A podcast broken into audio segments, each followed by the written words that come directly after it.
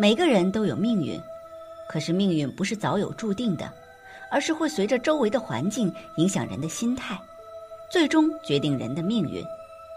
佛家有云：“境随心转则悦，心随境转则烦。”无论你是否学佛，以下这几个地方都一定要少去。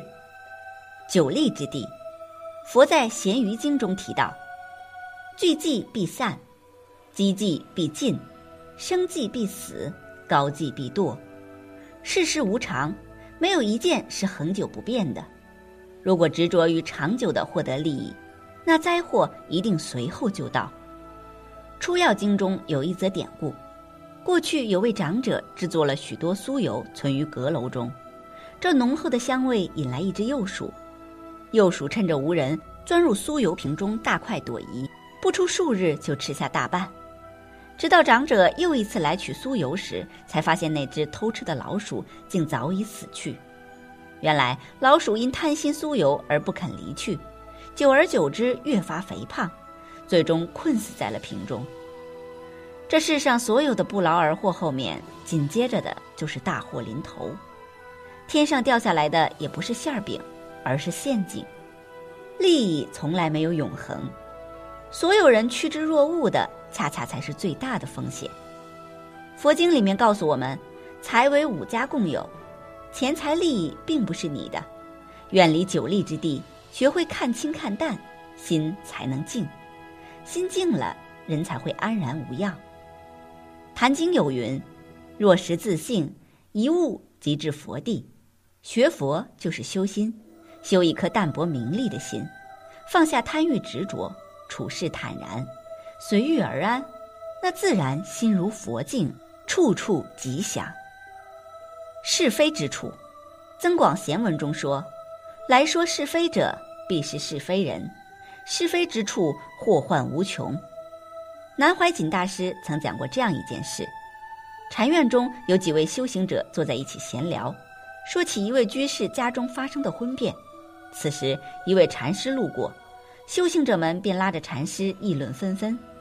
禅师淡淡的开口道：“我们修行是不听是非，不道长短，即使知道，也要收摄六根，恒持正念才对。”众人听了十分惭愧，纷纷反省去了。不道人是非是一个人的修养，也是善良。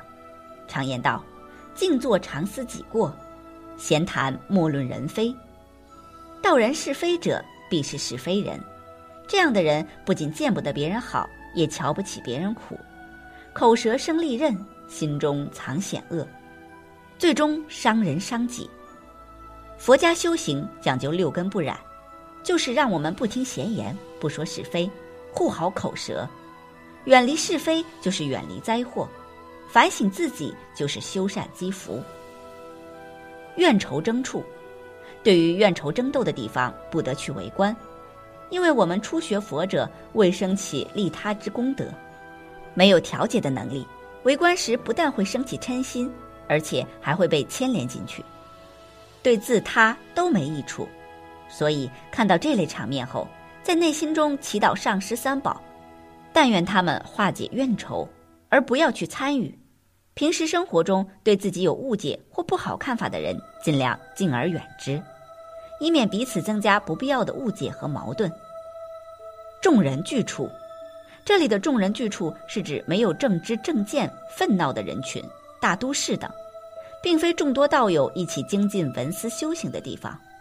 对于一个修行者来说，应该处在适合的环境，通过文思得到正见，再到无有愤闹的寂静处稳固自己的见解，即依见解而修持。《月灯经》《弥勒请问经》多赞叹寂静处有诸多功德。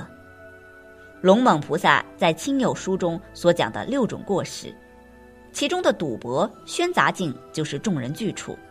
平时也不要经常去大城市等繁华之地，以免自己生起和增长贪心、嗔心、痴心。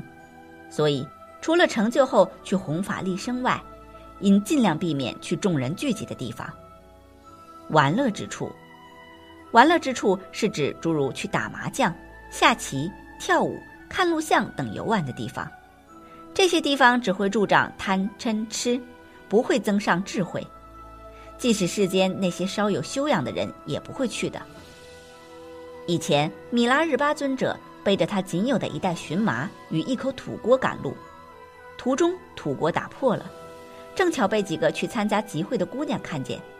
他们说：“我们今天开法会时，应发愿生生世世不要像他那样可怜。”同时，米拉日巴尊者也默默发愿：“愿我生生世世不要像几位姑娘那样可怜，没有正知正见。”没有正知正见的愚痴众生都支持颠倒之见，把无聊的消磨时光作为一种快乐。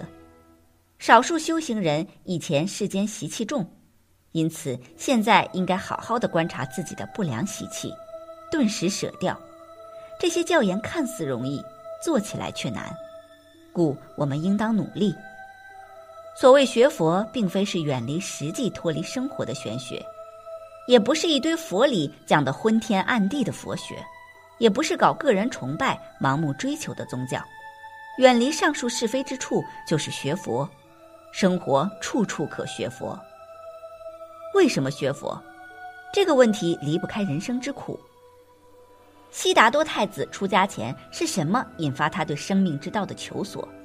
是苦，因为他见到了自己的苦，见到了众生的苦。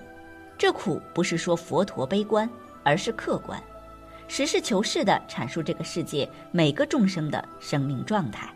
回到众生自己这里，人生在世是否真的快乐幸福？这快乐幸福是否真的永恒不变？众生是否不会因为岁月的不断变迁而随之变老甚至死亡？众生是否一生不会生病？是否一生会永远快乐？没有烦恼，而佛陀所发现的芸芸众生这个世界的每个人，有生以来会经历很多痛苦和烦恼。佛陀并不否定快乐，而这快乐，佛陀用无常来揭示万法没有永恒，有生必有死，任何事物都要经历生、住、异、灭，也就是成、住、坏、空的过程，在众生的人生旅程中。佛陀真实的发现，每个人生下来都将经历痛苦和烦恼。佛陀把它阐述为人生八苦：老、病、死、爱别离、怨憎会、求不得、五蕴炽盛，而又因为无常变化因缘所生。所有之苦又有苦苦、坏苦、行苦三种状态。八苦又引发种种烦恼，表现为六种根本烦恼。贪、嗔、痴、慢、疑、邪见，二十种随行烦恼；念、恨、恼、负、正、产、骄、害、急、无惭、无愧、不信、懈怠、放逸、昏沉、调举、失念、不正知、散乱这些情绪变化和心理状态。这些烦恼痛苦，因为众生心的颠倒贪执而生。有因而生，缘具成熟，必然有果。如此因因果果不断循环，所以佛陀真实的发现了人生的真实，就是充满痛苦和烦恼。即使有少许的快乐，也不能永恒。这些烦恼痛苦，因为众生心的颠倒贪执而生。有因而生缘具成熟，必然有果。如此因因果果不断循环。佛陀认为这样的人生状态是不圆满的。所以，他追求生命的圆满，求索痛苦烦恼的实相，从而苦中绝苦，从烦恼中得正解脱烦恼的方法，得到真实快乐。所以，佛法所说无非是体正解脱痛苦烦恼之法，体正回归真实快乐之道。那么，众生这些后学，无论以何因缘亲近三宝，得闻佛法，谈到学佛，想真的踏上修行路。出发心者必然要知苦，要认识这个世界的真实，众生所处这个生命环境和生命状态的真实。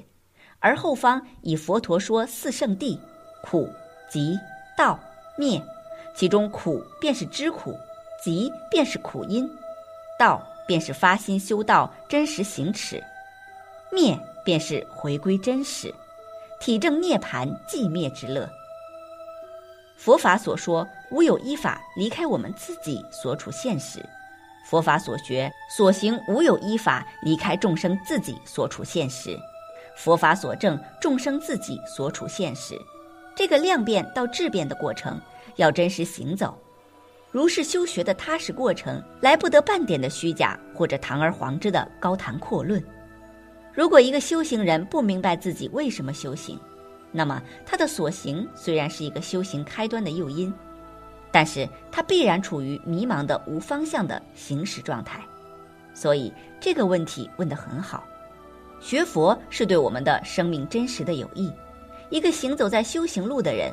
虽然这一路会经历各种因缘带来的风霜雪雨的考验，但是他所经历的收获的真实生命的质变是无法言语的内在安乐。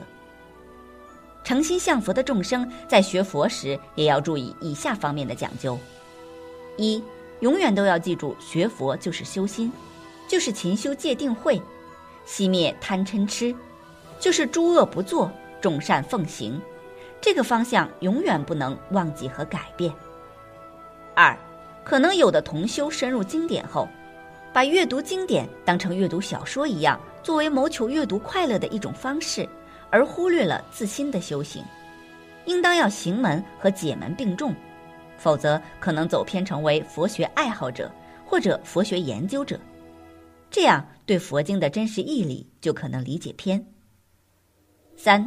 对于弘扬佛法的法师、大德、居士，不要轻易评价，守好口业，除非自己已经开悟正果，否则造了地狱业都还不知道。